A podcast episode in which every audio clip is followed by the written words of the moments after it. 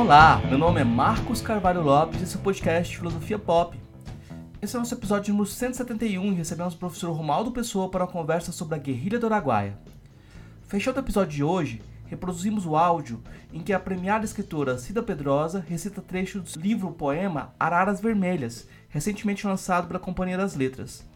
No trecho recitado, ela menciona a guerrilheira Dina e sua trajetória heróica no enfrentamento à ditadura, assim como o cenário envolvente da região amazônica. A apresentação feita durante a reunião do Comitê Central do PCdoB por ocasião da celebração do centenário do partido em Niterói, no dia 25 de março de 2022.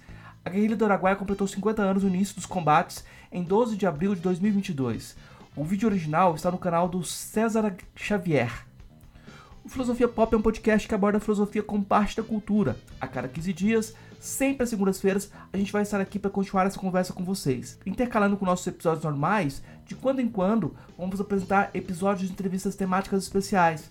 Você pode encontrar mais textos e informações no site filosofiapop.com.br. Temos página no Facebook, Instagram, perfil no Twitter e canal no YouTube. Nosso e-mail é contato@filosofiapop.com.br. Se gosta do conteúdo do podcast, apoie nossa campanha de financiamento coletivo no Catarse. O endereço é catarse.me barra filosofia pop. A contribuição mínima que pedimos é de R$ reais mensais. Se não pode contribuir, ajude divulgando, comentando, indicando para amigos. Precisamos muito dessa força. Esse é o nosso último episódio do ano 2022, então agradecemos todas as pessoas que acompanham nosso trabalho, com o desejo de força e esperança para construirmos um futuro melhor. Vamos então para nossa conversa com Romualdo Pessoa sobre a guerrilha do Araguaia.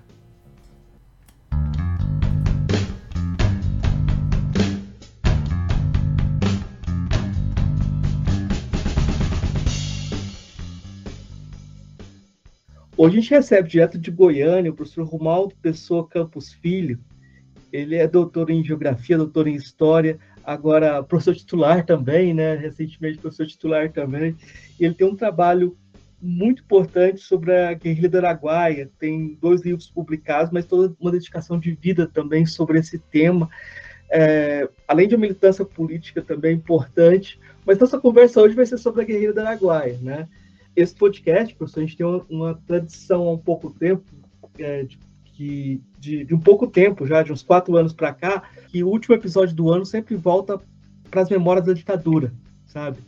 Para deixar ecoando e como esse capítulo importante de fim de ano para as pessoas terem mais tempo de contato com esse tema. Então a gente fez alguns episódios, por exemplo, com Edson Teles, sobre o que restou da ditadura na filosofia, mas nunca fizemos um episódio sobre o, a luta efetiva como uh, marcando esse, essa, essa, esse elemento também, né?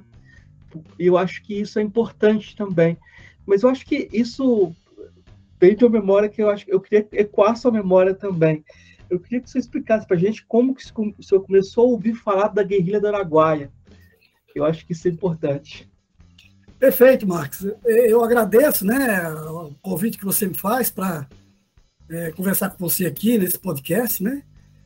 E, e um tema, claro, é, é importante e sempre, sempre atual, porque nós também estamos em vias aí de alguns retrocessos, né, de, de movimentos é, absurdos, né, que pede o retorno da ditadura militar. Essas pessoas parecem que não estudaram história, né, não compreendem o que é uma ditadura, o que é a impossibilidade de você ter liberdade de atuação política, de atuação sindical, de atuação social, né, de, de ter uma censura que lhe impede, inclusive, de fazer o que nós estamos fazendo aqui, né, exatamente discutir temas que são importantes e que são relevantes.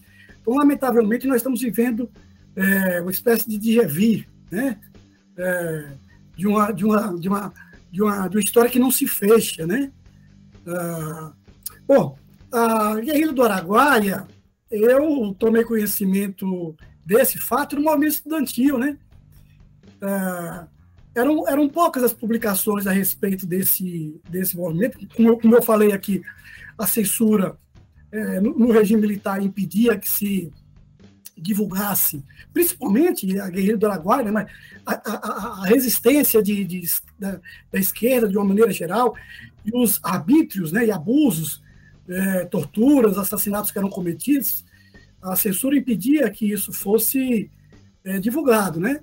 E nos é, encontros do movimento estudantil, no, no, no, no, primeiro congresso da UNE que eu participei, em 1980, em Piracicaba, foi quando eu ouvi exatamente menção à guerrilha do Araguaia. E aquilo me chamou atenção, eu era um estudante de história e nunca tinha ouvido falar da guerrilha do Araguaia, então eu busquei logo as informações que tinha, alguns documentos é, que circulavam clandestinamente, né? E um, um, um, único livro sobre, sobre o assunto, que tinha sido resultado de uma série de reportagens, que o Jornal da Tarde foi o único que furou o bloqueio né, da censura, e depois isso se transformou em um livro do Fernando Portela, chamado Guerra de Guerrilhas do Brasil. Né? Então, a partir daí, eu comecei a ler, comecei a me interessar, eu tinha uma simpatia muito grande pela Guerra de Canudos, né? e quando eu fui para o mestrado, eu fiquei em dúvida entre essas duas, esses dois acontecimentos históricos, né?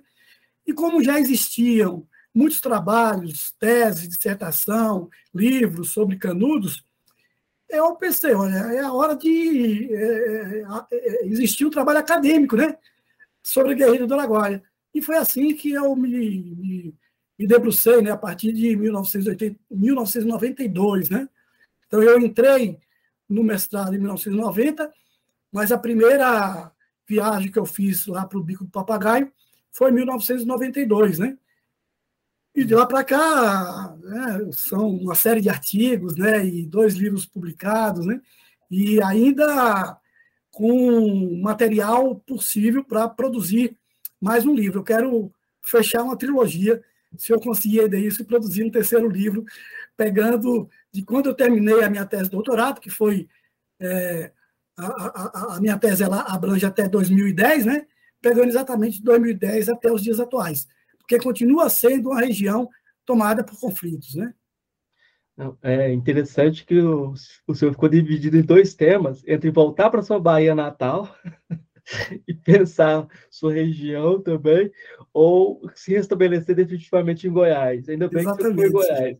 Então, é, a gente tem essa história da, da, que a, a guerrilha completa agora, completou esse ano 55 anos, né?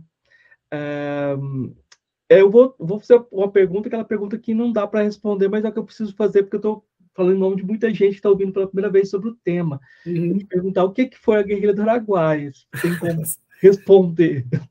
Tá certo. É, bom, na verdade, do, do, começo da guerrilha, são 50 anos, né? Do, uhum. do, quando é descoberto pelas Forças Armadas que havia um, movi um movimento ali com o objetivo, de fato, de é, produzir um movimento guerrilheiro. É, os, os, guerrilheiros eles começam a chegar na região, aí já antes, né, 1966, mais ou menos por aí, né, e era um período em que a ditadura militar ela é, endureceu a repressão, né, principalmente nas cidades, foi também um momento que os grupos de esquerda, né, as organizações de esquerdas, reagiram com armas nas mãos, inclusive, né, nas cidades, as chamadas guerrilhas urbanas, né, é, assaltos a bancos para poder municiar essas organizações que viviam na clandestinidade, né, diversas delas. E o PCdoB não era favorável à guerrilha urbana, né, tinha uma, um vínculo muito grande com o PC chinês, e ah, os dirigentes do PCdoB eram estudiosos exatamente do que tinha acontecido na China, né, da Revolução Chinesa, que foi o chamado cerco é, promovido pelo, pelo, pelo exército liderado por Mao Zedong, né, o Mao Tse Tung, né, é, que fez um cerco a partir das pequenas cidades, né, começando é, entre os camponeses, indo para as pequenas cidades e até chegar até Pequim, né? Ou Beijing, né? né? Então, a, a, o PCB ele tinha uma relação muito forte com o PC chinês e levou isso para os seus documentos. E aqui procurou exatamente fazer isso, organizar é, núcleos guerrilheiros em lugares onde fosse difícil para a repressão descobrir o que estava acontecendo, né? de forma que eles pudessem organizar é, belicamente, politicamente, esses, esses grupos, esses núcleos, né? Mas eles foram descobertos antes, né? Antes dessa preparação ter chegado a bom termo, né? Então terminaram sendo muito fragilizados em suas resistências, né? É, mesmo assim, houve uma demora, né? É, das forças militares para debelar esse movimento, né? As duas primeiras ações das forças armadas elas foram fracassadas, né? Fracassadas. Começo de 72, junho é, de 72, julho de 72, eles recuam, né?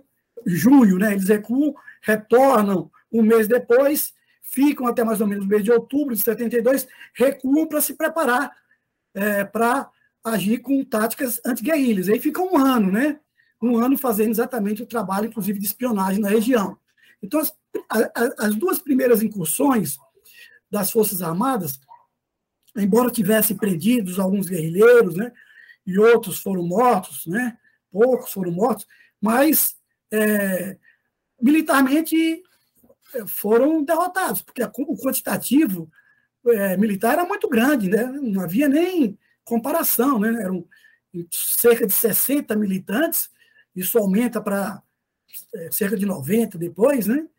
É, é, e, em contrapartida, você tinha um, uma mobilização de efetivo enorme né, das três Forças Armadas, de é, é espiões né, dos, dos do, do, do, SNI, né, e também Polícia Federal, polícias estaduais, né, daqueles três estados que compunham ali o Bico do Papagaio, Maranhão, Pará, principalmente, e Goiás, na época era Goiás, né, hoje é Tocantins. Né, então, quantitativo muito grande, né? E não conseguiu debelar o movimento e tiveram que recuar, né? É, e voltam em 1973 com muito mais força e com o objetivo de aniquilar mesmo, de eliminar, não deixar sobreviventes, né? Então, a guerrilha, assim, ela, ela, ela, ela, ela se mantém de 72 até final de 1974, né? Mas a gente pode dizer que 1974 foi praticamente uma caçada né, dentro da mata. Né? Já não havia muito poder de resistência daqueles que ainda resistiam. Né? É, então, aí no, no, final de 74, o movimento ele foi é, derrotado, né? né? deixou um rastro de é, é, é ação perversa por parte das Forças Armadas, né? É, sobre a população, muita gente foi presa, né? porque tinha um contato com os guerrilheiros. É, os guerrilheiros estavam lá, a população nem sabia o que eles estavam lá fazendo, né? É, se tornaram amigos, e essa amizade levou a que os militares prendessem muitos moradores, né? E os forçassem a dizer aonde eles estavam escondidos na mata, sem que eles soubessem, né? Então foi uma ação muito perversa, né? Com a ajuda, inclusive, de pistoleiros, né? uma ação que manchou muito né, a, a, as Forças Armadas, né, principalmente o Exército, né, e por essa razão eles esconderam esse acontecimento por muito tempo. Né. Nós tínhamos até dificuldade de, de pesquisar. A própria população da região tinha receio em comentar sobre o assunto, porque o Major Curió, que foi quem ficou na região fazendo trabalho sujo, ele espalhou espiões ali e pistoleiros né, na região para monitorar e vigiar quem, porventura, fizesse qualquer tipo de referência aos guerrilheiros né, e ao movimento guerrilheiro. Então, essa é um pouco dessa história né, que levou a, a, a outras consequências, né, pós-1974, na maneira como se desenvolveu ali a luta camponesa, a luta sindical, né, e o processo de grilagem de terras, ação de pistoleiros, né, que se misturavam com policiais, acobertado pelo judiciário, né? e sobre o manto né? não sagrado do Major Curió, que, mesmo indo para a Serra Pelada, ele continuou exercendo um poder muito forte em toda aquela região, de Conceição do Araguaia até Araguaína, passando, portanto, do lado do Rio Araguaia, indo até Marabá e até é, Serra Pelada e Curionópolis, uma cidade que tomou o nome dele. Né? Então, esse poder todinho foi difundido naquela região. É, é, é, curioso porque eu sou de Jataí, né? E meu pai era caminhoneiro. Então, ele é daquelas pessoas que sempre achavam que desbravar o interior do Brasil, sempre indo para dentro, né? E essa região do norte de Goiás sempre foi a região desses, desses desbravadores, entre aspas, esses, esses garimpeiros do futuro, uma coisa assim. O pessoal ia para lá achando que ia fazer fortuna por conta dessa ocupação é, desregrada, né? É, e muitas vezes meu pai fez esse caminho. Foi voltou para o interior do Pará, ou para o Tocantins, ou para a região, achando que ia, de alguma forma, tirar a sorte grande, né? É, mas eu acho que tem um ponto que, é que, que, que eu acho muito interessante, é que quando a gente pensa na situação de Goiás hoje, é, eu estou pensando em Goiás porque essa separação de Goiás e Tocantins, eu acho que tem uma memória apagada também nessa cisão. Quando a gente pensa na situação de Goiás hoje, a gente vê um, não tem ecos de esquerda, é como se não houvesse uma história de resistência no espaço também, né? E quando a gente vai vendo a história dessa, desse momento de resistência, até da própria presença da teologia da libertação, é como se pelo contrário, houveram lutas intestinais aqui, tanto que uh, a UDR, o MST nascem aqui, não por acaso. Né? Queria que você comentasse um pouquinho sobre isso, porque para a gente voltar para o tema, porque eu acho que é uma coisa importante que essa luta tenha cenado nessa região do Brasil. É, é Marcos, é, essa questão que você coloca, ela é interessante para a gente entender, inclusive, é, é, a própria escolha, né, pela, por, por, por aquela é, região geográfica para que se fosse, então, organizado o movimento guerrilheiro. Né? É uma região de fronteira de três estados, é uma, é, era uma região de mata fechada, quando acontece ali a guerrilha, né? É, uma região é, abrangida por dois comandos militares, o do, do, do Planalto Central e da Amazônia, né? É, é, e uma região de, de, de, disputa de terras. Né? O, o, próprio regime militar ele estabeleceu políticas que fracassaram, né? É, de planejamentos mal feitos, né? É, fora completamente da realidade, de não entendimento do que é a Amazônia, né? e é, é, criaram políticas ali de atração de uma população que vivia é, é, em meio à seca no Nordeste e em meio à luta camponesa, né, que se deslocavam em levas para a região Sudeste. Então, para evitar exatamente que essa população chegasse até o Sudeste, o regime militar cria exatamente esses polos de atração, né? É, em projetos megalomaníacos, como foi da construção da Transamazônica, né? É uma coisa que ficou lá presa no tempo, você não consegue concluir aquele projeto ali, é, pela dificuldade exatamente que você tem de é, é, é, é compreender, a, inclusive, a própria geologia daquele ambiente ali. Né? Então, foi um projeto fracassado, mas a população é, atendeu a esse chamado, né? porque a, a, as propagandas eram feitas, seja nos meios de comunicação e também naquelas introduções, antes existiam nos cinemas, né, aquele chamado canal, se não me engano, canal Mil, né, é, que eram aquelas notícias antes de começar os filmes, o pessoal da minha geração sabe bem o que era isso, e ali tinha, tinha aquela coisa todinha, né, aquela é, é, efusividade que se dava, né, é, é, aquele patriotismo, é, aquele nacionalismo exagerado, e chamando as pessoas para irem para lá. Então, muita gente largou o lugar onde vivia e foi para lá. Quem não tinha nada e quem tinha alguma coisa queria mais. Né? E, e ali virou um fracasso. Né? Virou um, um, um, ambiente de disputa. Quando o regime percebe o erro né, cometido, é, e no momento, inclusive, que começa já a haver essas disputas, ele muda o planejamento, não mais para atrair é, trabalhadores rurais né, e, e, e, e, sem terras, mas para atrair empresas capitalistas, né? Ou quem tivesse dinheiro para investir em grandes projetos. O Bradesco investiu, a Vox investiu, né? É, a Maná investiu, uma série de grandes empresas e, e, e, famílias ricas ali de São Paulo. Né? Aí começa exatamente o processo de grilagem, né? de terras ali naquela região. E intensifica uma disputa e o aparecimento de um secto enorme de pistoleiros. Né? É, ser pistoleiro era mais lucrativo do que ser policial. Então, muitos policiais abandonaram a farda para virar pistoleiros. Né? Hoje a gente vê isso nas áreas urbanas, né? com as milícias. Isso aconteceu exatamente naquela região ali, certo? É, então, você criou um ambiente de disputa, de favorecimento a esses grandes grileiros, né, com a conivência de, de, de delegados, de policiais, de judiciário, de muitos políticos. Né? Isso explodiu intensamente nesse, nesse momento que você cita, inclusive, né, quando é criado a ODR, que é o momento da Constituinte, em que entrou em discussão a reforma agrária. Então, a ODR surge né?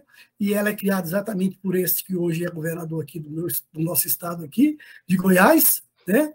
É, e o segundo núcleo da UDR foi exatamente ali naquela região do Bico do Papagaio?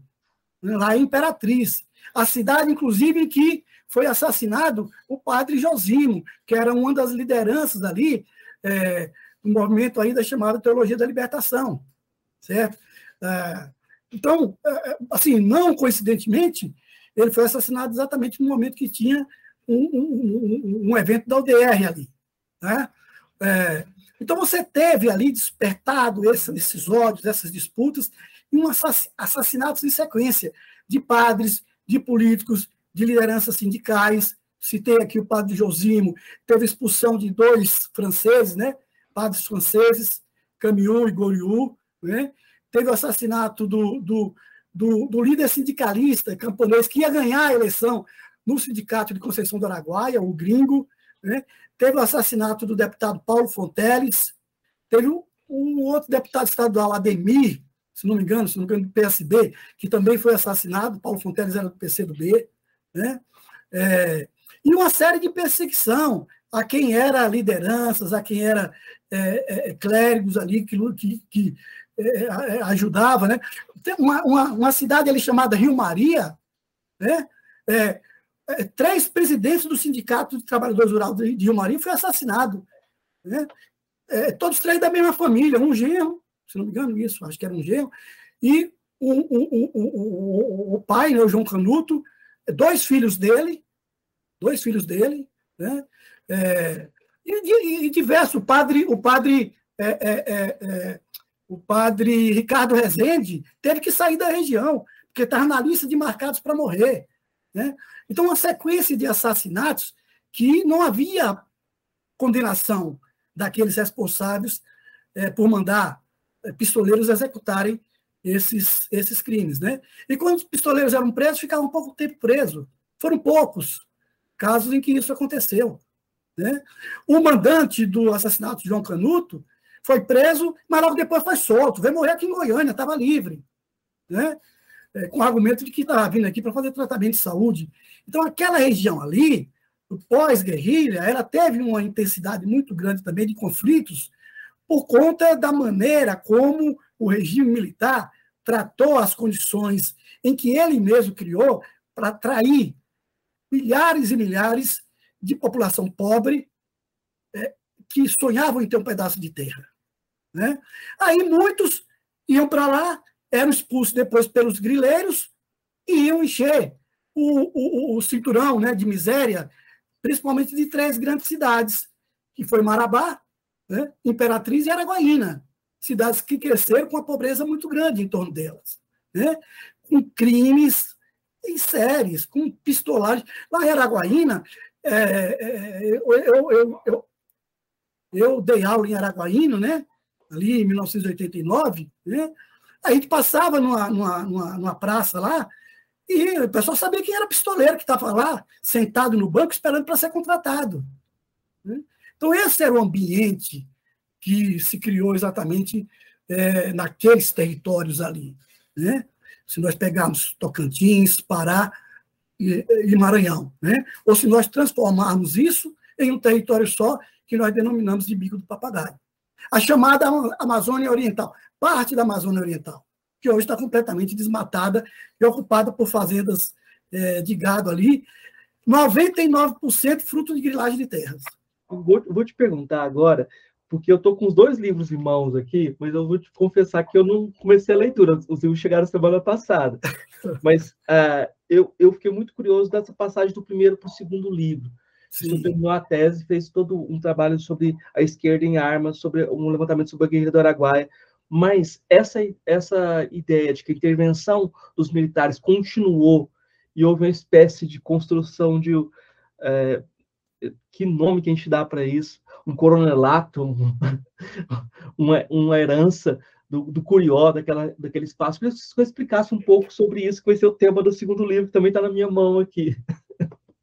Perfeito, perfeito. É, bom, é, eu terminei, assim, meu livro foi publicado em 1997, né? Uhum. 1997.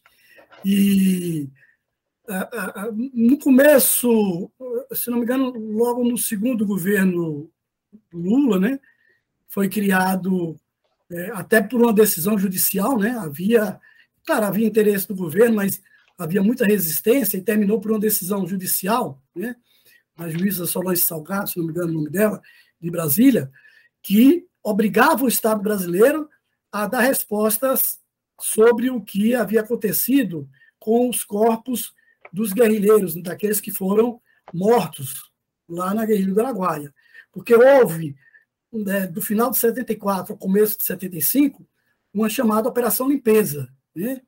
É, uma parte de militares ficaram ali, comandados pelo Curió, encarregados de retirar os corpos dos guerrilheiros, onde eles tinham sido enterrados, né? muitos foram executados, para darem um fim nesses corpos e não deixar nenhum vestígio. Né? Então, provavelmente, né, tudo indica que esses corpos foram levados para a Serra das Andorinhas e ali queimados. Né?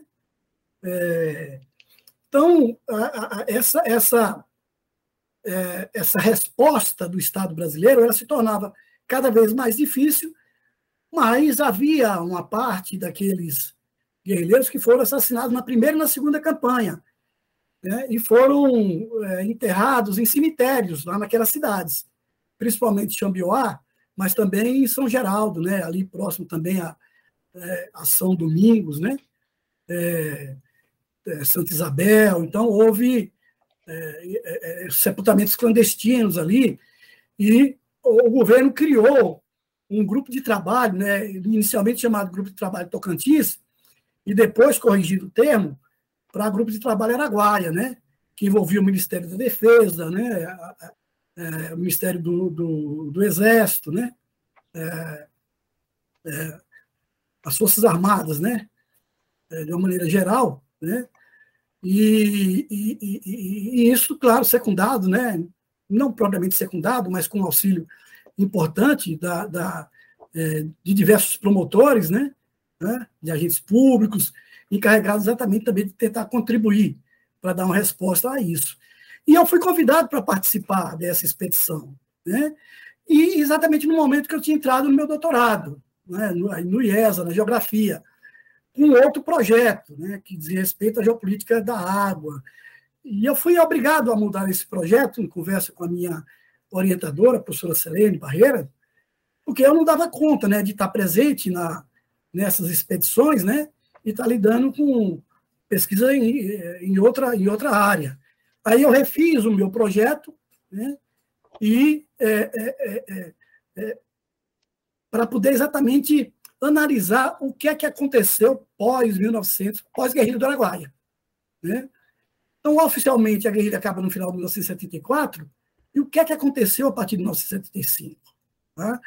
Então, aí a gente vai, vai observando que houve uma, uma, uma transição não pacífica de todo esse processo. Né? De fato, é, o Curió ele assume o controle ali daquela região, uma espécie que eu chamo espécie de vice-rei, né? né? ou de um governador geral de toda aquela região ali. Tá? Ele tinha é, o controle das polícias, né?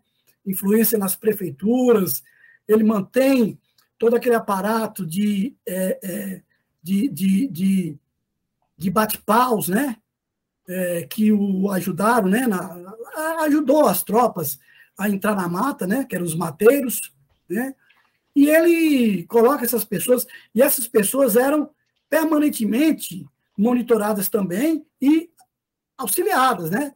Eles, eles, o exército eh, levava cestas básicas para esse pessoal, trocava as munições e eh, levava munição e, e, e armas novas para eles, né?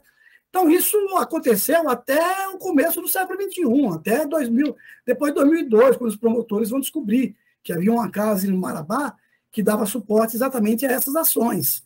Né?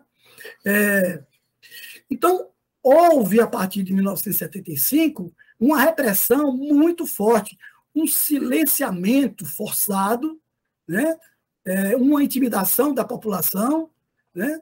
e um monitoramento daquelas lutas dos camponeses, dos trabalhadores que viam suas terras sendo griladas, né? e que eles se organizavam para tomar o poder do sindicato, que estava na mão de, de gente ligada a Curió. O maior sindicato ali da região era de Conceição da Araguaia. Conceição da Araguaia era um município maior do que a Holanda, territorialmente. Né? Então, depois ele é, foi dividido, na década de 80 foi dividido. Né? Tem cidades hoje que é maior do que Conceição da Araguaia. Redenção, por exemplo, que fazia parte do município de Conceição da Araguaia, hoje é maior em termos populacional. Né? E, e, e São Geraldo é, fazia parte também do município de, de Conceição da Araguaia.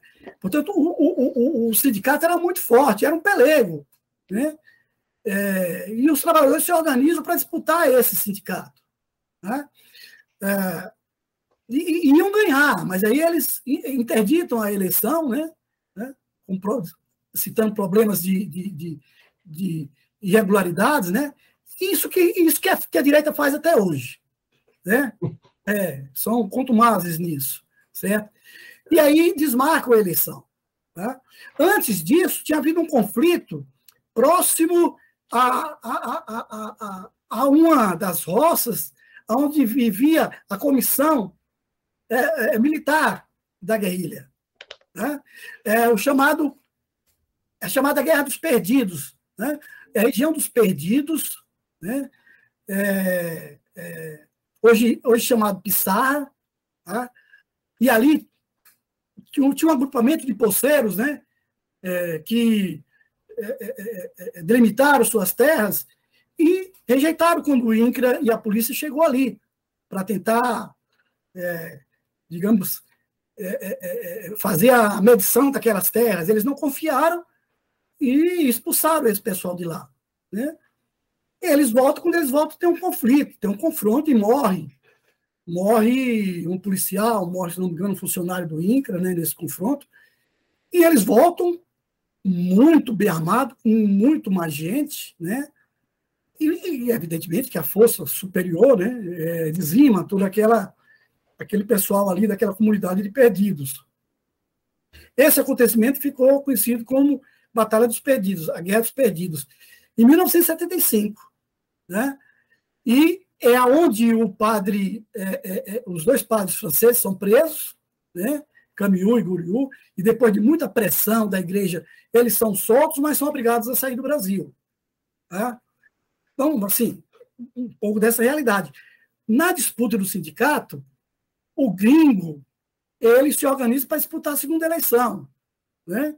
Então, os trabalhadores estavam muito bem organizados, né, ali, os trabalhadores rurais, e o gringo ele faz a viagem para São Paulo para obter recursos financeiros e apoios políticos para consolidar o trabalho ali e ganhar a eleição do sindicato. Quando ele retorna e ele vai por Araguaína, quando ele está no hotel em Araguaína antes de, de seguir viagem, ele foi assassinado. Né? Ele foi assassinado e o argumento é que tinha sido uma vingança de um filho de um fazendeiro. Mas isso não é verdade.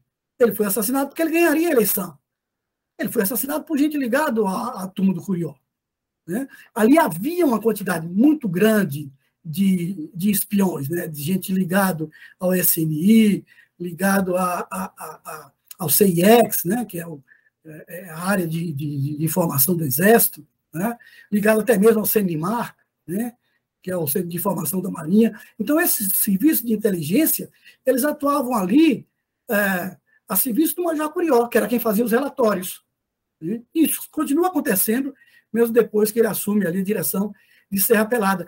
E ele grava entrevista, inclusive passa na, na, na, na Rede Globo, que ele diz claramente né, que eles tomam o controle de Serra Pelada para que não, os, os, comunistas não tomassem novamente o controle e a guerrilha do Araguaia não continuasse. Ele fazia esse discurso de que o, o, o partido estava reorganizando a guerrilha para aumentar o poder dele, porque o Partido Comunista ele foi destroçado né? em 1975, na chamada queda, queda da Lapa, né? né? quando ali a, a, a repressão comandada pelo delegado Fleury invade uma reunião do, do, do, do, partido, prende muitos dos que estavam ali e assassina Ângelo Arroio e Pedro Pomar. Então a direção do partido estava destroçada. Mas o é, é, é Curió construía uma narrativa né, que estava sendo é, é, é reorganizada a guerrilha, para dessa forma ele obter mais poderes junto à linha dura, né? E aqueles que virão depois para tentar, inclusive, impedir a abertura política, certo? Então, essa narrativa, ele constrói muito ali naquela, naquela região, né? no território que ele comanda, e isso foi de, de, de, de grande feitio para ele. Então, todo, tudo isso aí, eu analiso na minha tese de, de, de doutorado, né? É, que eu coloco exatamente como subtítulo depois da guerrilha uma outra guerra, né? que foi potencializada com a disputa na Assembleia Constituinte. Ali a luta de classes se dá de uma forma muito intensa. O senhor quer falar um pouco sobre essa luta? O quer falar um pouco sobre essa luta de classe na Constituinte? Olha, e, é, isso, é, isso é muito importante, Marcos. Sabe por quê? Porque isso foi, é, isso, digamos, é, impulsionou os conflitos agrários ali, né? É, multiplicou o número de pistoleiros e de pistolagens, né? As milícias que passam a ser armadas pela ODR, a ODR fazia leilões de armas para municiar essas milícias, isso abertamente. Tem entrevista do, do Ronaldo Caiado falando exatamente disso. Ele, ele nega depois. Né? Mas qualquer pesquisa de entrevistas que ele dá para a imprensa vai comprovar exatamente isso, certo? É, porque criou-se uma neurose e que as terras iam ser tomadas. E com essa narrativa, eles conseguem, inclusive, é um pouco do que acontece hoje. Você vê muitos pobres caindo nessa narrativa de um governo de direita que beneficia os ricos. Então, essa narrativa ali da questão da reforma agrária, tá, jogar contra a reforma agrária, envolveu muitos pequenos e médios proprietários, né? Para colocá-los ao lado dos grandes latifundiários, que eram minoria, né? e eles precisavam exatamente de um quantitativo maior, e envolvia esses pequenos e médios, dizendo que as terras de todo mundo, né? a propriedade privada ia ser tolhida com a Constituinte. Tá? Então, é claro, você tem a luta de classes, mas a luta de classes é, ela é desenvolvida por quem tem consciência de classe. Uhum. Né? Então, quem não tem consciência de classe, ela adere ao seu carrasco, né? uhum. né? que é o que nós vemos hoje, né? em muitas situações, certo? Então, isso aconteceu e muito ali, mas se nós pegarmos a Comissão Pastoral da Terra, tem estudos que faz, inclusive até hoje, né? sobre atentados, sobre assassinatos cometidos é, no campo, né? E se nós pegarmos esses estudos feitos pela Comissão Pastoral da Terra, tem inclusive isso no meu livro, a gente vai ver né, que você tem um crescimento enorme ali no período da Constituinte, de assassinatos de lideranças políticas, de lideranças sindicais, de lideranças religiosas. Certo? Então, houve essa intensidade ali, numa região. Ah, mas foi porque houve a guerrilha do Araguaia. Não, não foi porque houve a guerrilha do Araguaia. É porque ali havia uma disputa de terras, de grileiros, de grilagem de terras, de grandes grileiros, de grandes empresas que foram para ali com o objetivo, claro, de é é, é, é, conseguir ampliar seu poder de riqueza com terras. E conseguiram, com apoio exatamente do governo. E muita gente ligada ao governo que apoiava o regime militar. naturalmente, certo? Então, nós precisamos conhecer essa história. Tá? Então, quem não conhece essa história fica falando essas bobagens aí de volta do regime militar. Uhum. Né? Fica falando essas bobagens, não conhece a história. Tá? E é por isso exatamente que há toda uma ação e esse discurso é, tosco né? de, de guerra cultural, né? para atingir exatamente aquelas áreas do conhecimento que possibilita que as pessoas tenham uma visão crítica da realidade, o conhecimento aprofundado do que realmente acontece. Né? Então, infelizmente, muita gente não se, é, se forma, mas não conhece a história. A informação é uma coisa, o conhecimento histórico é outra. É, mas os, como se houver a relação entre a comissão da verdade, essa, esse desvelamento da realidade da ditadura e a reação dos militares entrando novamente na política. Há uma conexão entre esses fatos? E como é que o, como é que o senhor avalia, o senhor está nessa área trabalhando com isso, é, como é que o senhor avalia uh, a conjuntura atual? Sim, olha, Marcos, é, é interessante essa questão que você levanta, porque a Comissão da Verdade ela foi criada tardiamente. Certo? Então, nós tivemos aqui uma transição negociada. Né? A morte de Tancredo, a própria eleição de Tancredo, foi uma frente ampla para derrotar a ditadura militar. Senão, Paulo Maluf ganharia no colégio eleitoral. Né? E logo em seguida, o, o, o Tancredo morre. Né? Veja só, o destino trágico de nossa história. E quem vai assumir era era quem era presidente do partido que dava sustentação à, à política ao regime militar, que tinha rompido com eles, né? que foi José Sarney. O começo do governo Sarney foi relativamente é, foi relativamente progressista, inclusive, porque ele precisava se consolidar e ter ali a confiança de boa parte da sociedade. Mas a própria posse do Sarney, ela foi tensa, né? porque a Constituição ela não garantia que o vice-presidente assumisse antes de ter sido nomeado, certo? Então não houve a nomeação. Tancredo é, ele é internado rapidamente. Então a, a própria é, é, é, consagração, digamos assim, do Sarney foi uma negociação para evitar exatamente que a linha dura é, impedisse essa transição. Né? Uhum. Então, nós tivemos esse processo aí, e essa é, transição, o que ela pôde chegar em termos de correlação de forças foi na instalação de uma constituinte. Já foi uma grande coisa o governo Sarney convocar uma constituinte, certo? Para reescrever a Constituição. Né? Era o que era possível ali em meio a, a essa correlação de forças. Mas essa correlação de forças não permitia que aqui se estabelecesse uma comissão da verdade para investigar os crimes cometidos durante o período da ditadura militar. Né? Ah, eles falam, não, teve anistia. Não, anistia, é, é, é, porque a esquerda, ela, ela, ela, ela sofreu. Né? Ela foi presa, ela foi torturada né? por conta da sua atuação. Né? Aqueles que torturaram e que assassinaram, eles não sofreram punição. Então, a anistia, ela foi só para um lado. Né? porque do outro lado, as condições políticas, inevitavelmente, levaria a que essa condição ela fosse consagrada. A anistia foi exatamente para evitar que os militares fossem punidos. Esse foi o grande problema. Né? A demora na Comissão da Verdade em identificar exatamente a forma como, na caserna, né, é, isso se desenvolvia. Tá? E como ali se desenrolava um ambiente político que era um ambiente golpista, sempre foi. Certo? Diferente do que aconteceu, por exemplo, na Argentina. Eu sugiro, inclusive, fazer propaganda aqui para um filme que está na Netflix, chamado 1985. Né? Que ali você teve uma situação completamente diferente, né? e logo no começo, essa é a data em que os militares eles são condenados, e eles imaginaram que não seriam, né? É, e que deu um rumo diferente. Quer dizer, a Argentina ela não vive com esse fantasma desses golpistas lhes assombrando.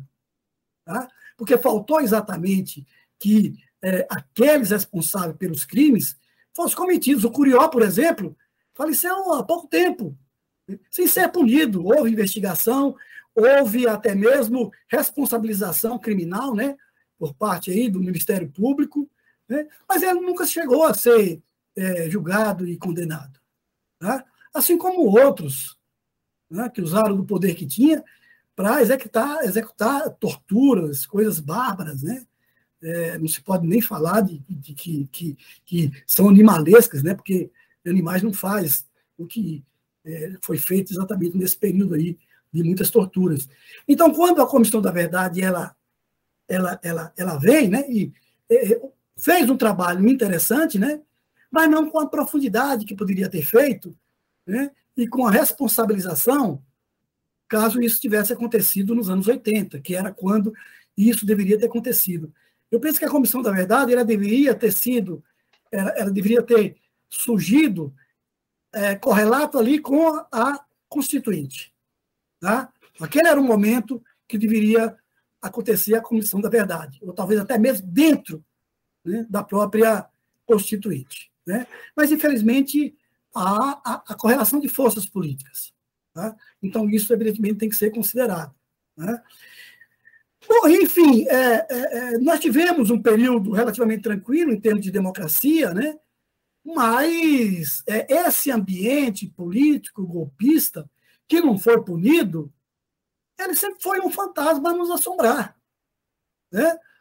Esse que nos governa, né, que foi derrotado nas eleições agora, ele ficou 28 anos na Câmara falando o que queria.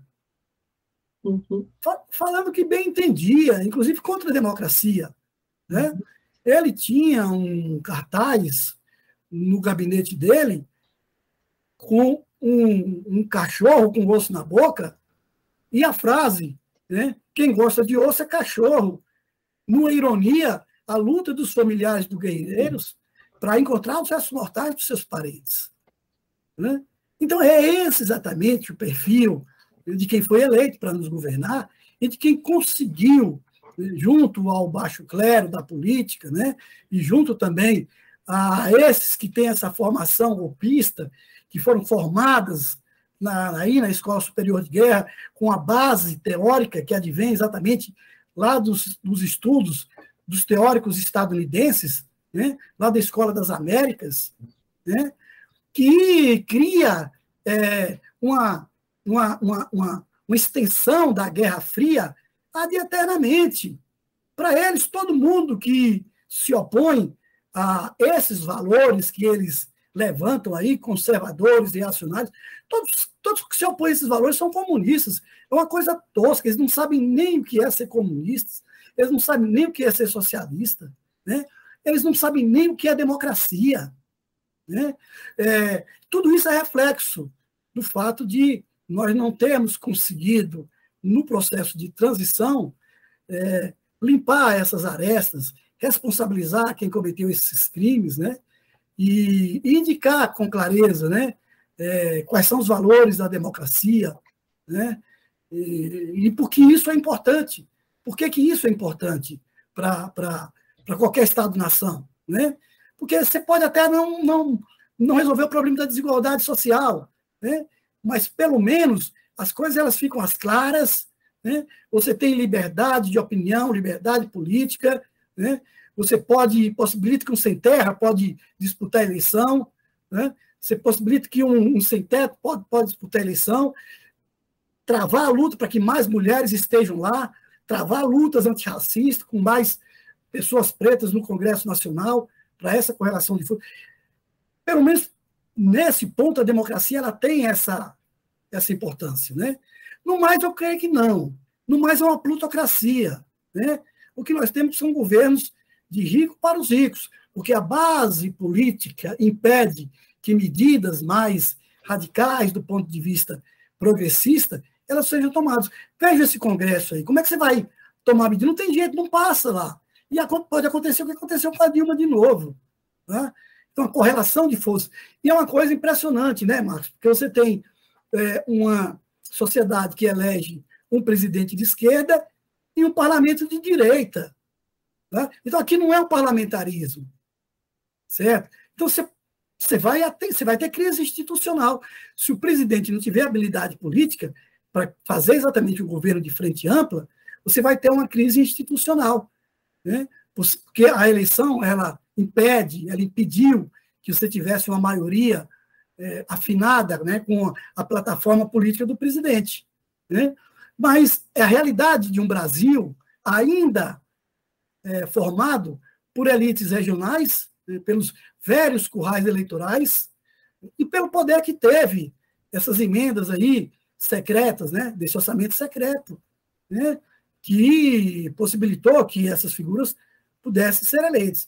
E, para além disso, essa coisa, essa aberração que se constituiu as redes sociais com as fake news né, e as bolhas criadas né, que impedem que as pessoas é, consigam estabelecer um paralelo ali, mesmo um paralelo entre as informações. Né? Elas vivem somente com aquelas informações que elas desejam acreditar. Esse é o problema. É, eu acho que uma coisa que a gente tá, precisa fazer é, é resgatar essas lutas históricas e colocar na agenda nas escolas. A gente tem que pensar nos currículos agora e ocupar esses espaços muito se a gente errou antes, a gente não pode errar, tentar minimizar esse erro. Se a gente começar a fazer isso agora, daqui a 30 anos, talvez a gente tenha pessoas melhores formadas. Então, é uma luta meio. É, precisa começar o quanto antes. Eu vou, vou, acho que eu vou poupar o senhor da, da, das perguntas sobre filosofia hoje e vou pedir indicações, porque a gente está gravando justamente no dia do, do jogo do Brasil, né? Então, eu, eu vou vou poupar o, o Romualdo da, das minhas filosoficações, eu vou pedir indicações. O que, que o senhor indicaria para o nosso ouvinte de leitura, de filme? O que o senhor tem para indicar? Mas eu tenho, tenho, uma pergunta que eu queria fazer antes, que eu não vou deixar, não posso deixar de fazer. O senhor falou de uma trilogia. O que, que seria o terceiro passo dessa trilogia? É isso das, das indicações. Sim, seria. É, eu tenho uma, é, alguns materiais inéditos ainda, né? É, porque a ideia inicial da minha tese de doutorado era chegar a analisar ali o bico do papagaio até 2012, né? É, eu parei no ano 2000, né? Uhum. Então, essa terceira parte, ela abrangeria a partir dali, e tem muita história ainda, né, de luta, inclusive de crimes cometidos ali naquela região, né, de luta pela, pela, pela posse da terra, contra a grilagem, e, inclusive, abordar sobre o desmatamento crescente ali naquela região. Né? E, e, e, também procurando entender como, como se deu a transformação ali naquela, na, em toda aquela região, principalmente nas cidades em que, em que, em que foi, foi é, palco né, da guerrilha do Araguaia, Xambioá, São Geraldo, São Domingos do Araguaia, né, São João do Araguaia, né, Brejo Grande. O objetivo seria exatamente entender como é que essas, essa, essas cidades elas se encontram, né? É, a partir exatamente é, do ano 2000, pegando o século 21. Né? Eu espero ter fôlego para ainda é, concluir esse, esse trabalho, né? É, bom, olha, é, Marcos, é, eu, assim, eu acho que nós estamos vivendo um momento que nós precisamos entender, né? Como é que as coisas elas estão acontecendo, né? Claro, eu vou fazer propaganda aqui do, do meu livro, você já citou eles, né? O primeiro sobre a guerrilha do Araguaia em si, né? Com esse título, né? A guerrilha do Araguaia, esquerda e armas. O segundo é Araguaia, depois da guerrilha, outra guerra, tá? que eu analiso exatamente o poder do Curió ali naquela, naquela, em toda aquela região, né? Tá? Nós temos é, algumas algumas obras, né? Tem um documentário que eu acho que seria interessante se as pessoas puderem assistir, que é inclusive narrado pela Dira Paz, que é sobre o padre Ricardo Rezende, né? É, se não me engano, é Esse Homem Deve Morrer, né? É, então, tá, tá, eu creio que está disponível no, no YouTube, né? Para entender como é que aquelas coisas ali elas funcionam, né? É, e, e, e, tem, tem, tem um trabalho feito também pelo Hélio Gaspari, né? O, o, se não me engano, o terceiro livro de uma, de uma, de uma, de uma série de cinco livros que ele escreveu, né? É, creio que é a ditadura escancarada, né? que eu creio que é importante também dar uma lida sobre, sobre esse trabalho, né? Tem um livro também do, do, do Oswaldo Bertolino, né? Que é Guerrilhas, é, se não me engano, é Guerrilhas é, do Araguaia, Guerrilha do Araguaia, né? Tá? Uma série de artigos que ele, que ele publicou, né? Pela, pela, pela é, editora Anitta Garibaldi, né? E, e Fundação Maurício Grabois, né? Agora, eu acho que é importante a gente entender o que é que está acontecendo no mundo hoje e no Brasil em especial. Né? Então, eu tenho trabalhado com meus alunos alguns, alguns livros, né, que um deles é Como as Democracias Morrem, né, para a gente entender como é que nós chegamos a essa conjuntura meio maluca, né, é, de, uma, de uma guinada de, de, uma, de, de governos é, progressistas né, para governos conservadores e até mesmo de direita, inclusive com um crescimento exponencial de células neonazistas, né, aqui no Brasil, não só aqui no Brasil, né, em boa parte do, do, do mundo, na Europa, na Itália, né, na Hungria, né, até nos Estados Unidos. Recentemente, um rapper muito famoso, me recuso a dar o nome desse indivíduo, né, é, é, é, tem propaganda, é ele que tem mais de 30 milhões de seguidores, né, propagandeando teorias nazistas, né, defendendo exatamente Hitler e se encontrando com Donald Trump para isso. Né?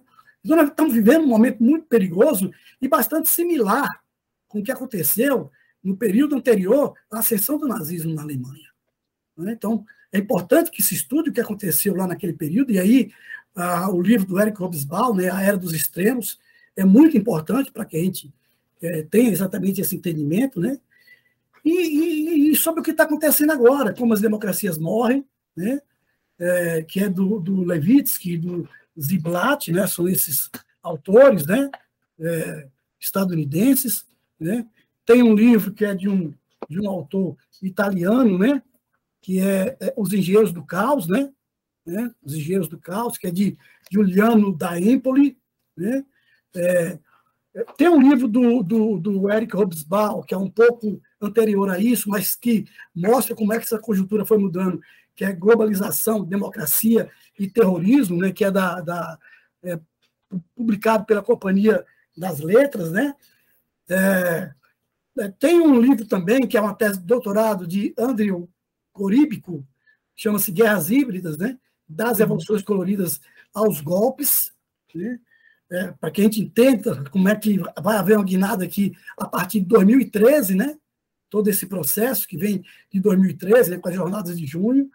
E eu estou lendo agora né, um livro chamado Guerra pela Eternidade, né, Benjamin Tentenbaum, que é o retorno do tradicionalismo e a ascensão da direita populista, né, onde ele faz uma, uma ele faz pega depoimentos do, do Alexander Burke, né, que é um que, que é um, um, um, ideólogo russo, né, do Steve Bannon, que é esse estrategista que levou aí o, o Trump a essa vitória lá nos Estados Unidos e auxiliou também aqui no Brasil.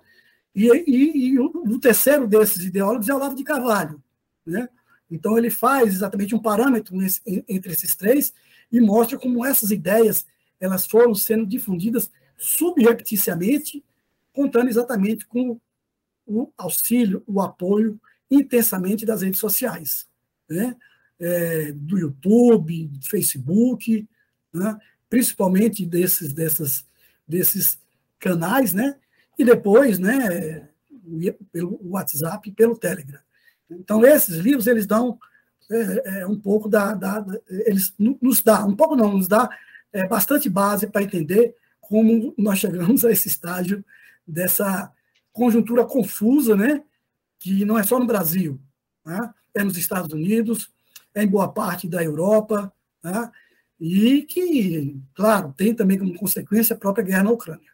Mas eu vou indicar, para complementar, seus livros eu já ia indicar, você tirou a indicação, fez a autoindicação, então não vou repetir, mas vou reforçar o Romaldo Pessoa Campos Filho, vocês procurem os livros, é, esses dois livros que ele já indicou. Mas uh, aí, sobre a guerrilha do Araguaia, eu queria indicar um documentário que fala de uma pessoa especificamente, porque essa ideia de você focar em uma pessoa talvez seja uma, uma forma mais fácil de se aproximar.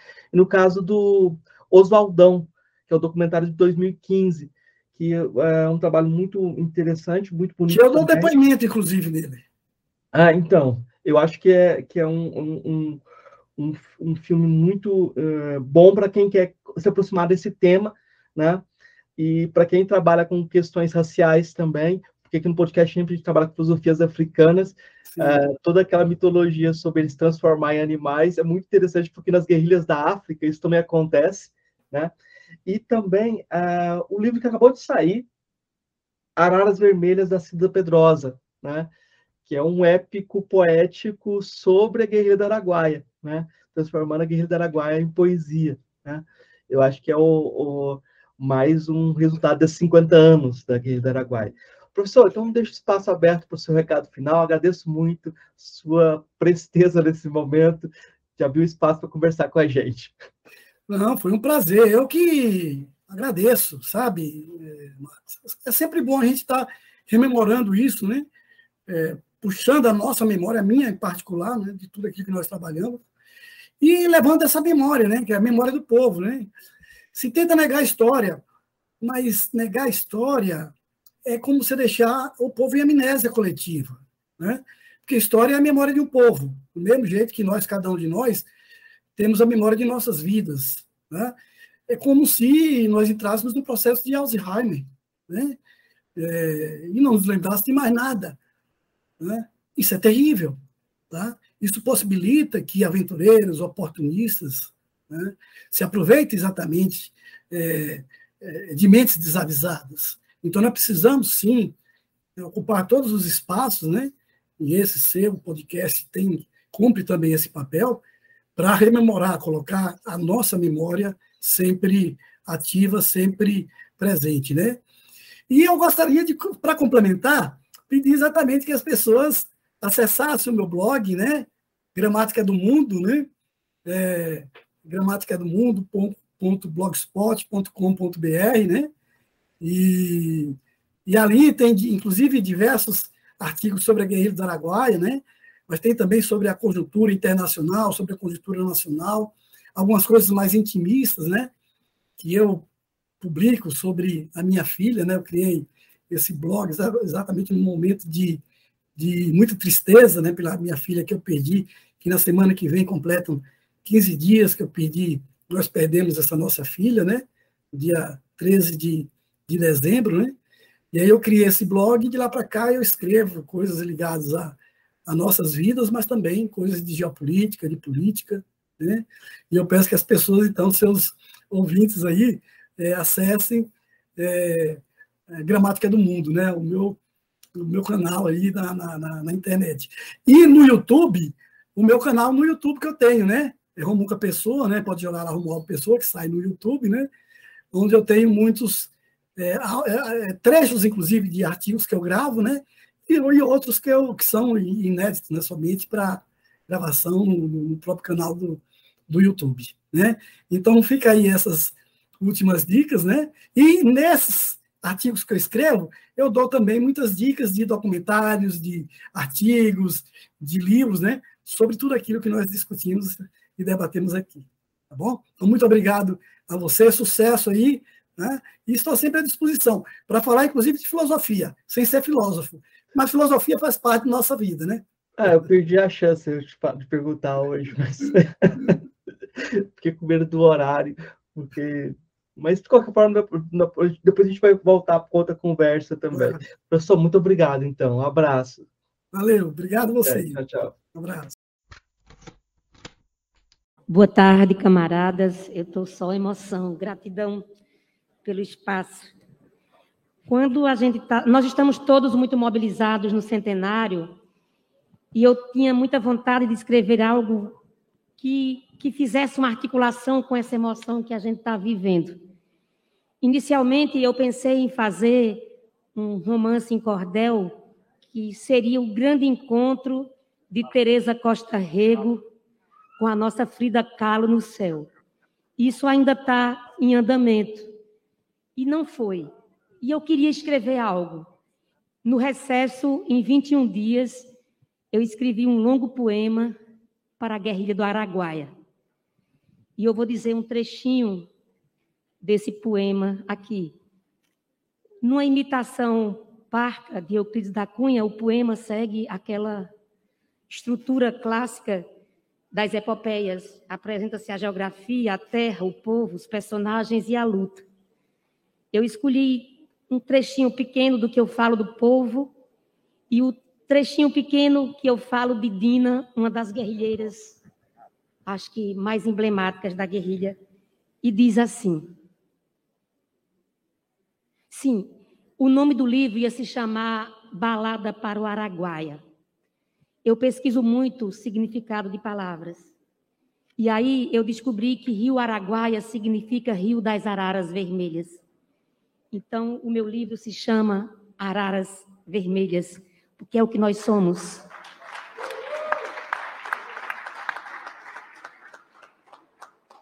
Naquelas plagas se encontra a Serra das Andorinhas, um dos ecossistemas mais diversos do Brasil com muitas cavidades geológicas, cavernas e grutas, marcadas, marcadas por rastros de civilizações antigas.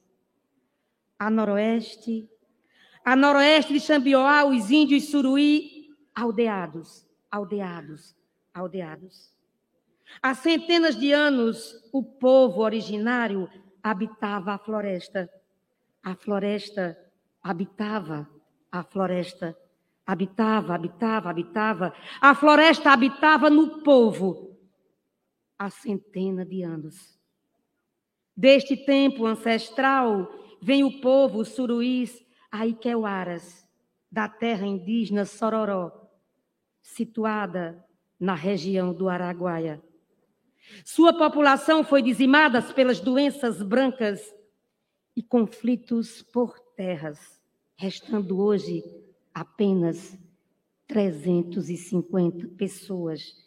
350 pessoas. Pessoas. As outras pessoas que moravam ali vieram de muito longe e perderam a noção da volta, a noção do tempo, a noção do outro, a noção de si. O outro povo que ali morava não era dali, era das terras em diáspora, das terras sem vazante ou rio, da terra verão, da terra onde o sol aponta o destino, terra que se abre em racha e desenha o chão. O povo que ali morava estava preso em sonhos partidos, na pungente mágoa dos que não têm torrão, dos que se esvão, se esvaem em amarelo triste, como triste é o dia, como triste é o dia sem chuva e sal. O outro povo que ali morava veio em busca de pouco, já que poucos lhe era falta. Veio em busca de chão, parcela mínima do olhar sem véu, parcela parca para o tempo vida, parcela parca para o tempo ido.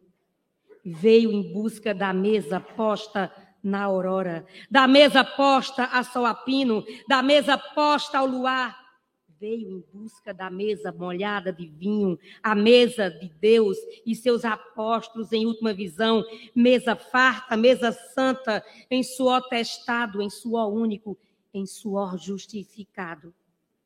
O outro povo, o outro povo que ali morava, só conhecia pedregulhos de onde os cactos brotavam e de onde a flor treimava em brilhar, de onde o brilho vaga alumeava vaga alumeava. As araras vermelhas, as araras vermelhas chegaram ali para ser parte, misturar-se ao outro, cultivar o campo, caçar a comida, pôr peixes à mesa, colher castanhas, florir auroras. Eram poucos, eram poucos, eram poucos, mas se sentiam grávidos de tudo e capazes de fertilizar o chão de plantar partituras, palavras, poemas, de plantar partituras, palavras, poemas. Muitos ainda imberbes e mal saídos dos bancos escolares, outros já postos a provas, já postos à dor, já postos ao cárcere. Entre eles, entre eles uma única verdade. A busca por um tempo novo, A busca por um tempo em que a pluma pudesse ter espaço igual ao espaço da pedra, em que o arco-íris fosse apenas o afã das cores e a botija de ouro fosse a sobremesa, a sobremesa posta na mesa de todos. Seus bicos, seus bicos nos diziam que a vida tem mais curvas que reta, mais surpresas que verdade mais guinchado que canto. As araras vermelhas chegaram ali. As araras vermelhas chegaram ali. Chegaram, chegaram, chegaram sem vontade de partir. As araras vermelhas chegaram ali. Ela chegou para o combate e sabia mirar, mirar, mirar. Para além do posto, para além do visto, para além do desenhado. Sabia mirar e mirar-se dentro da mira. Passou a fazer parte do lugar, montando um pequeno comércio. Era respeitada como parteira, ajudando as mulheres nesta hora tão só e tão ancestralmente abandonada. Mulher, Mulher é mais que mãe, é mais que pranto, parto, pernas, mesa posta ao fim da tarde. Mulher é mais que espera, batom, braços abertos, é mais que coração bulindo. Mulher, essa sanha secreta, essa multidão, esse andar para além do dito e do não dito. Mulher, mulher, esse sentir sem ser sabido. Mulher, mulher, palavra próxima, palavra pátria, palavra, palavra permeada por punhos. Ela sabia da mata e das suas armadilhas, sabia dos pássaros e seus cantares, das folhas e suas serventias, das pedras e suas trilhas, do céu sem luares, do céu pesado de chuva. Sabia que vida, que a vida era vazão em tempestade, a vida era vestir-se e transmutar-se no espelho, transmutar-se do barro, transmutar-se no outro, transmutar-se, transmutar-se na outra. O inimigo, o inimigo tremelicava ao saber da comandante ave. A ave comandante não errava o alvo diante do ávido inimigo. O inimigo ávido de vingança varava a vastidão com o mateiro vil. O mateiro, por medo, dinheiro ou vontade, varava a mata em busca da comandante fêmea, da comandante fênix, da comandante, da comandante. De poucas e parcas armas, de poucas e sofridas armas, de armas que não tiveram tempo de chegar ao campo de batalha, de balas, de balas, de balas. De bala que não veio, de bala que não pôde encontrar o corpo do bobo da corte, da bala que não pôde brotar sangue na veia do inimigo, da bala que não pôde brotar sangue na veia do inimigo. Corria a lenda. Corria a lenda que ela era invisível. Aparecia e sumia. Sumia e aparecia. Aparecia e sumia. Corria a lenda que a comandante era invisível, invisível, invisível, invisível e que se transformava em borboleta. A comandante lenda, lenda, lenda, lenda, a comandante, a comandante borboleta. A borboleta abria as asas entre bravos, entre bravos, entre bravos de bril. A borboleta, a borboleta abria as asas entre bravas, entre bravas, entre bravas de bril. A comandante Lenda limou a sanha do inimigo e partiu ao fim. A comandante Lenda partiu a sanha do inimigo e partiu ao fim. Dinalva Conceição Oliveira Teixeira formou-se em geologia na Bahia e casou-se com seu colega de turma, Antônio Carlos Monteiro Teixeira. Militante do movimento estudantil baiano, foi presa pelas forças de repressão.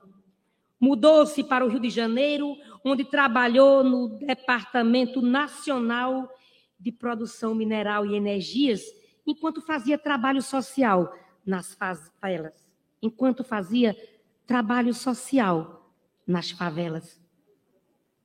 Partiu para o Araguaia, onde recebeu o codinome de Dina, e foi a única mulher a subcomandar um destacamento. O fim da comandante é tão múltiplo como múltipla é sua vida lendária. Dizem. Estava com malária e foi morta na emboscada junto com o comando militar da guerrilha. Estava grávida e foi morta por um bate-pau. Estava faminta, foi presa na mata buscando comida em companhia de Cristina. Foram presas juntas e mortas após torturas. Foi emboscada, lutou, matou um inimigo e depois de presa, torturada, foi executada na mata, tendo travado um último diálogo com o inimigo. Vou morrer agora? Vai. Agora você vai ter que morrer. Quero morrer de frente. Então vira para cá. Dina virou. Virou virou. Dina virou mais que um corpo ferido a bala. Dina é a própria bala a zunir nos nossos ouvidos. Dina virou, virou, virou. Dina é a própria bala a zunir nos ouvidos do Brasil. Obrigada.